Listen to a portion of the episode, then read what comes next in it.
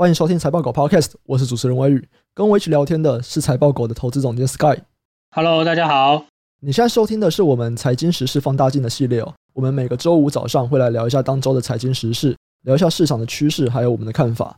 那首先呢、啊，我们先来回答一下之前的 Q&A。Sky 在之前就是上上周的那个 Podcast，你有提到说，因为你观察到波动率开始放大，所以你就直接降部位嘛。那你有闪掉上上坡的那个比较大幅的修正，然后就有蛮多人在问啊。像梁安仔就在我们 Podcast 上面留言说，波动率是参考什么指标吗？例如说像是 VIX 吗？你一般 VIX 不是都指美股了吗？对啊，我我是参考台指波动率了。那台指波动率是什么指标呢？就是期交所公布啊，就是台湾的指数选择权的波动率啊。台湾指数选择权的波动率。对啊，对啊，对啊，这个是公开资料啊，大家都可以看的啊。了解。再来，安仔还有继续问，股市高档和低档的时候，波动率飙高是否代表不同的意义呢？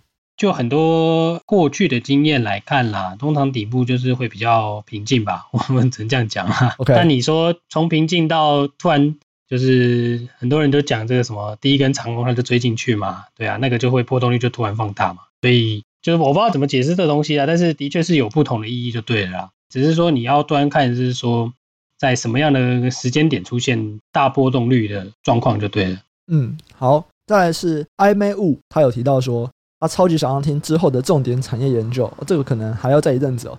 可是他先说，股票跌的时候要怎么样筛选想买进的个股，像是上上周大跌的时候，要怎么样去筛选说哪些个股可以买，或者直接就是无脑买一张零零五零。就如果你没有什么太多的研究的话啦，那你对台股还是看好的话，那其实向下分批加码算是好的方式啦。只是说你要坚持说你跌的时候一定要加啦，不要只有涨的时候加就对了。这样分币的话，其实理论上是可以复制这个指数的涨幅嘛。你如果你会选择这样的方式，你就是一定很相信所谓的指数投资嘛。那指数投资理论上啦，就是可以参与这个股市的报酬。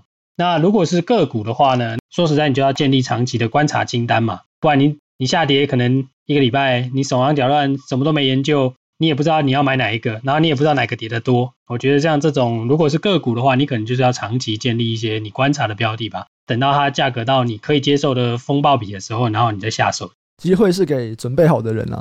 哎，没错，平常就要做好这些准备就对了。没错，平常就要准备好你的标股清册。对，没错，没错。下跌的时候就可以买了。对啊，虽然买了不一定赚钱。我就做好准备啊。所以就是像我们其实，在上上集的那个 podcast 里面，我们有提到说，就是如果现在大跌，其实就是我们要赶快来做好准备嘛，规划可能下一季啊、下下季，我们大概重点要投资哪一些产业这样子。你就是等于是一直在观察市场的波动嘛。这么多只股票，它不可能每天都是同涨同跌嘛。虽然大盘好的时候，大部分都是同涨同跌啦，但如果我们切进去看的话，其实每个产业有每个产业在每一年发酵的时间，或是它的状况，都还是有些许的不同啦。对，没错。对啊，所以如果你没有建立你自己的清单的话，其实很难跟你说啊，你要选哪一只？哎，我也不知道。对对对 对对，我知道就好。好，那下一个是车车在财报狗网站上面，他留言的是三六三二研勤这档股票。他有提到说，研勤现在的负债在降低，那营收跟毛利都在上升。那研勤这间公司，他现在还在转型嘛？他说他找不太到像他们的产品或者讯联中华电信的脸部辨识的比较，那他会有点疑虑说，像这个状况啊，我负债下降，然后整个获利上升，到底是不是这家公司转型成功的一些征兆，很难判断。我觉得这是一个好问题啊。我们倒不一定就是真的来讲研勤这间公司，但就是说，如果一间公司开始营收在成长，然后获利在成长，然后他说他的公司在转型，那我们要怎么判断说这些成长是不是来自于他的转型？我会比较这样看啦，转型是他表面上声称的理由嘛，我们基本上先相信他。那他提出了这样的假设，或是说他这样的宣言吧，怎么验证他这一段话呢？那他既然他在转型，自然而然的就是要去关注他的产品组合啊。他如果产品组合真的如他所言在改善，我的意思是说，他的产品可能往高毛利的方向走啊，或者是说他有一些新的产品市场上很有竞争力啊，有客观的证据去支持这样的假设了。对，那那我们讲一些反例好了。那有蛮多公司都是讲这个，就是我们正在转型，我们公司状况是好转的，但是它的获利也有很有可能只是因为最近的原物料下跌啊，这样子的话。这个你的客观的证据又没有办法支持这个假设的话，那我就会对这样的公司所声称的转型会打个问号啦。我们之前过去有一些经验啊，是公司说它在转型，然后我们就看到它的营收开始大爆发。可是后来发现说，它的营收爆发其实是它旧的产品可能突然之间面临到一些供需失衡的问题，导致它那边突然赚很多钱。就是正在一个衰亡的产业，可是偶尔还是有一个短期的大幅需求，然后就让它营收突然冲起来。可是其实这个东西跟它转型新产品那边其实是没有太大关系的，是它旧的产品突然有暂时的营收的冲起来，然后让它看起来很好这样子。我现在有想到几个例子啦，虽然说这个就不代表这个 这个是过去的过去的过去的事实啦。对，那你之前看一下，你可以看一下光碟片啊，莱德跟那个中环啊，他之前都宣称我切入了这个资料光碟嘛，这几百 G 的那个一片光碟嘛，对啊，但。实际上，因为它其中有一个竞争对手破产，对，那造成它整个获利就拉起来了嘛，就 ISP 上升，其实是旧有的产品让它的获利变好，或者让它的营收变成长嘛。嗯，跟这个新的产品其实没什么关系啊。对，没错，没错，没错。对，但新的这个产品我们就定义为，就通常这种就是题材啦，就是讲给你听的。实际上是不是这样，就有赖大家自己去从事后的验证，或者是说在产业上收集一些讯息去验证。这个要。及时的验证还是比较困难的啦，所以还是要持续去追踪它的状况是什么。对啊，你可能要在产业有一些了解吧，就是平常有在追踪，或是你就是在这个产业工作，那你对这个东西的确认，或是说你对这个东西到底有没有办法真的贡献营收，会比较有你的观点就对了啦，或者是资料的佐证。对，没错。好，那这一周我们来聊的一个题目跟上周还是有点像啊。上周我们就是聊了很多电商的东西嘛，那这周我们还是要来持续的来聊电商哦。其实整个电商的发展啊。现在看起来整体来说还是非常非常好的，在全球上面都非常非常好。那我们以去年来看，去年二零二零年全球电商啊，其实它是以硬体设备成长最多，这个蛮有趣的。可能是因为大家都有在家工作的需求啊，所以就会买各种不同的硬体。然后不管是什么三 C 的硬体，或者是其他地方，比如说运动类，那整个硬体设备的年增率是一百三十四趴。再来就是运动类的产品，居家健身器材，营收年增率也是一百一十趴。其实我最近真的有在思考。想要用 Home 的，但 Home Gym 太贵了啦。其实网络上有非常多那种专门在卖 Home 设备的厂商。没有，这我研究过啊，六七万嘛，嗯、可以放一个 Power Rack 啊，就可以挂杠片的、啊。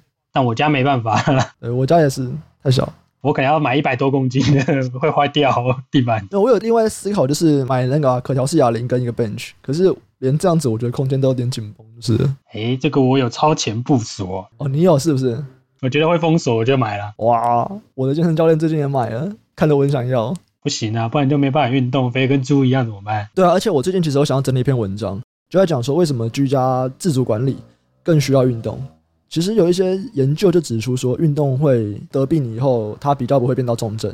啊，真假的？我以为只是要减轻压力啊，提升脑啡啊，让你感觉快乐啊，至少不会忧郁啊。这几个都有，然后再来就是。再来就是，其实有蛮多的研究，它都指出啊，就是如果我们今天一直就是在床上，或者是一直坐在办公桌前面，其实这件事情对我们的免人体免疫力会有非常非常大的伤害。那平常可能你还会走动嘛，你至少有一点点活动。可是如果今天你真的都没有活动，你一直都是躺在沙发或者坐在办公桌前，然后不然就躺在床上，没有什么太多的走路的活动，其实这对整个免疫力真的有很大的伤害，而且。它的伤害不仅不只是那一天或者那两天，它会持续一段时间。嗯，听起来很可怕呢，很可怕啊。那我骑我的这个家用脚踏车应该可以吧？可以，可以，只要有动就可以了。哦，那应该还好。对啊，我最近有想要整理一篇文章，因为我最近在收集这方面的资讯，然后我看到有蛮多，真的就是因为从去年开始，COVID-19 变得严重以后，其实有很多的学术研究开始在研究这一块的东西，然后我就看到了蛮多。这两年的新研究这样子，我觉得哇，这有点紧张哎，赶快来！想要运动怎么办？我家只有一个十六公斤的壶铃，太轻了啦，先买一个四十公斤的组合哑铃就够了。哦，可是这样叫 bench。哦，等一下，先拉回来主题。那我们这周 我们这周，我主要想要聊的一个题目就是周二挂牌的九一 APP KY，那它的代号是六七四一哦。哇，这间公司其实我们关注非常非常久。第一个当然是，呃，我毕竟是属于行销人嘛，跟九一 APP 里面其实蛮多人都还蛮熟的。再来就是这间公司，其实我们在知道它要上柜以后，我们就一直有在研究它。那它的竞拍的结果，每股均价是一百零六元，抽签的话，成交价是六十六元。然后今天收盘是快两百元，等于你的竞拍有拍到的人，哎，大概也是赚了一倍。那如果你抽签抽到的人，你就直接是赚两倍了。哇，有够爽！哇，这就是人生啊！这真的抽签真的超爽啊！中间六十六块呢，可是抽签只能抽一张，不是你不是有拍到你才爽吧？你拍到超多的，我闹超多，还好还好，可接受了。我们在他上柜前，我们就一直有在研究这间公司啊，然后就是说，哎、欸，这个应该是可以去竞拍的。只是因为我没有竞拍的经验，所以我不知道原来竞拍只有两天。等我想到这件事情，我要来竞拍的时候，哎、欸，竞拍已经结束两个小时了。哦，我真的是崩溃。哎、欸，我有提醒你呢，早上有提醒哦。你有跟我说，哎、欸，哪一天要拍哦？然后我有知道说哪一天要拍，可是我不知道那么短啊，我以为竞拍可能会一个礼拜之类，结果居然只有两天。哦，真的是哦。哈哈哈。真的是哦，这就是没有用心追踪啊！真的几百万张都没了，可恶！讲成这样，真的啊哦，因为我其实是有准备一笔钱要来拍这个东西的，那就可惜啦。好，我们还是来介绍一下九一 APP 这间公司啊。九一 APP 是台湾的首家云上柜公司哦，二零一九年的市占率是二点六趴。那这间公司它主要它是在做开店平台，就是像很可能很多人要做电商，我们去虾皮啊，或者是去 PC Home 那边开商城。你还是进到虾皮，你还是进到 PC Home，但是九一 APP 不一样的是，你在那边开电商，它就有点像是架一个自己独立的 blog 的感觉。那你会有自己的 domain，就自己的网址，然后会有自己的品牌的样子，大家会知道说是来你这家店，而不是去虾皮或者是去 PC Home。所以它主要就是在做电子商务，还有 OMO，就是虚实整合这一块的东西哦。我们也预期啦，它应该会受惠这个疫情加速零售线上化的这个潮流。当然，我们研究它的时候。台湾的疫情还没有加剧，那那个时候其实我们就蛮看好它了。那现在它应该又会直接受惠在这个疫情加速零售线上化。它二零二零整年的 GMV 年增率大概是二十九趴，然后二零二零年第一季的营收年增率也是二十九趴，EPS 年增是二十八趴。这间公司其实蛮有趣的，Sky 要不要聊一下这间公司？我觉得这间公司的商业模式是算是蛮特别的吧，至少他有提出一个他的理论啊。现在电商界蛮常在提到这个 MarTech 嘛。我想这家公司算是也是位于你们电商界，就是这些行销人啊，其实大家都知道这间公司在干什么。国外也有很多可比的标的啦，像是那个 Shopify 嘛，Shopify 对对啊，我们只举一家，因为这样要举很多家很麻烦。对，但不管怎么样，就是我觉得它比较大的主题可能是提供你一个类似数位化的一个过程吧，就是你把你的实体的店面，然后再多开一个电商嘛。对啊，那以前你可能会选择的是采用所谓 B to B to C 的方式吧。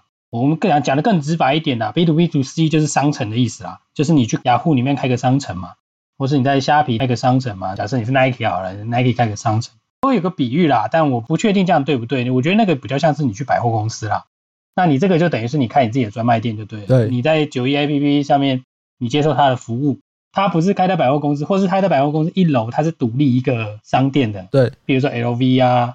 或者你去香港以前那种 LV 啊，然后那种精品啊，都是一个品牌一间店那种感觉啊。所以九一 App 点家的服务大概就是网络上开这种店的感觉。只是说它有趣的地方就是说，它就是帮助你原本在线下就是所谓的实体店面的公司去开这样的线上店嘛。它为了要让你入口比较单一，就是提倡你要弄个 App 咯。对啊，对啊。对，所以它就是有一个我帮你开个网络上专卖店的意思就对了啦。嗯，我觉得如果用一句话来概括它的业务内容的话，如果我们拿餐饮业做举例，九一 APP 它可能就像是帮你开一家餐厅，你是真的有自己的店面的，然后就是自己有自己的地址这样子。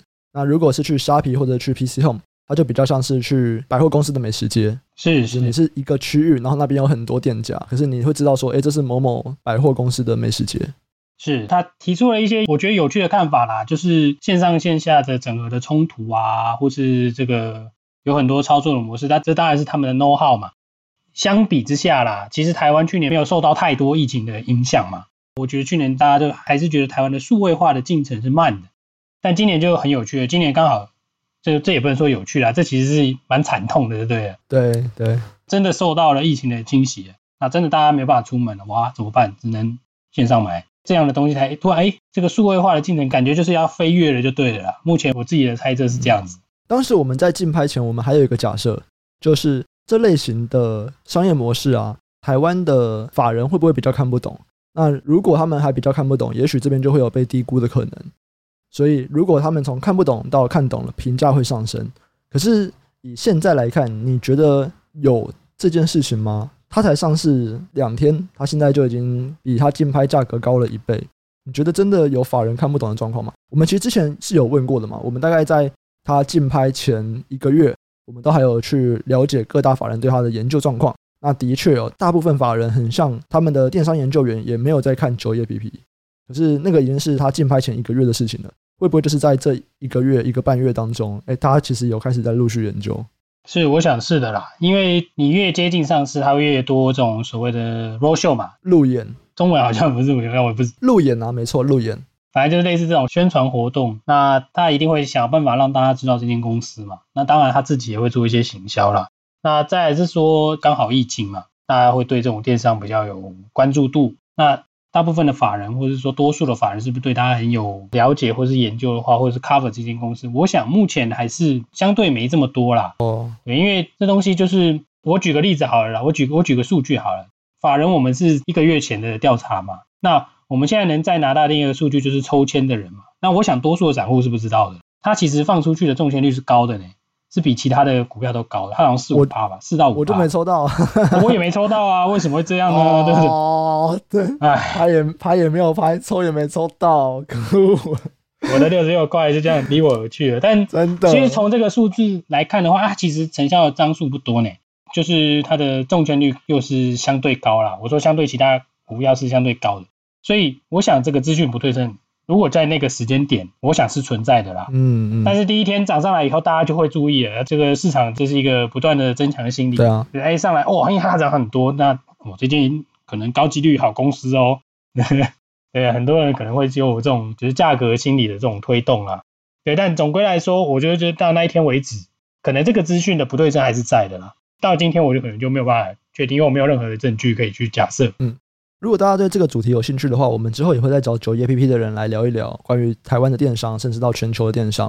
那除了九一 APP 想聊以外，我们录制的今天是五月二十七号，礼拜四。那龙岩大涨，昨天卫福部是宣布说，因为 COVID-19 的死亡人数，昨天新增的是十一人，就是新高啦。这个真的有点匪夷所思啦，因为真的能够贡献龙岩多少营收？因为毕竟我们也都知道说。COVID-19 它的致死率并不是非常非常高的，它传染力很强，但它致死率并不是非常非常高。我们以全年龄层来讲，它对于老年人比较有威胁啦，而对于全年龄层来讲，平均来说它的致死率不算高。然后今天龙岩大涨，对啊，这个这个有点那个啦，不知道怎么评论啦，但是就这个，对，就无言啊，就就但你是说市场反应的速度真的很快嘛？对，大家就有想到这个东西，市场真的很喜欢反映一些有的没有的。对啊，这个就很无奈啊。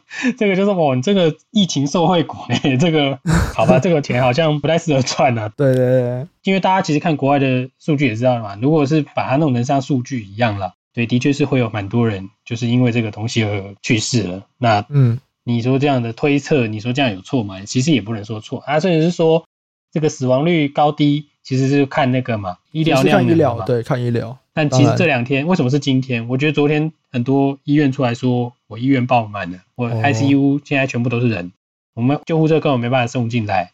对啊，这个其实我觉得有个领先的效果啦，那就是告诉你说，哎，医院的量能已经不见了，那之后的大家就自求多福了。我说自求多福就是看自己的体抵抗力了。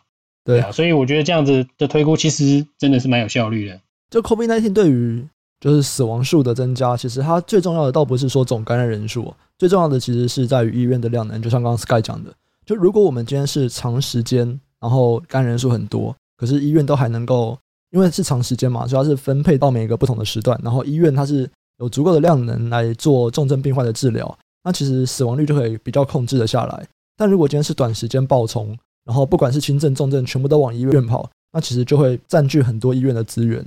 就是医院，他也会需要把一些资源放在治疗轻症。如果轻症的也全部跑到医院的话，就是来了他们就要看嘛，他们就要看诊，那其实就会占用到一些治疗重症的资源。那这种时候，你的死亡率就可能会比较高一点。是，所以像去年美国刚爆发疫情的时候啊，他们其实重点是他们要买那个呼吸器嘛。对，那个那个时候也是都没有啊。对，其实今天也有反映这个东西啊，呼吸器的股票其实都有涨，对啊，都涨停啊，不不能说都有涨啊。嗯，好，那现在。哎，我们要去财报狗学院的实习生面试了。我们本来有想要来聊一聊，就是我们这次的面试有没有什么想法了？我们面试我们到底看什么？怎么样的人我们觉得比较有可能成为厉害的研究员？或者是如果你想要成为一个厉害的研究员，你可能要做什么？你可能要具备什么？这种东西我们可能下周再来聊。对啊，因为这个应该会讲蛮久的。对，这个应该要讲蛮久的。我们现在已经要去面试，已经没有时间讲了。当然，我们面试都是远端面试啊。现在这个疫情的期间，大家还是乖乖待在家里。那我们这周就到这样子。如果大家喜欢这个节目的话，记得介绍给你们的朋友，然后让我们的节目可以让更多人听到。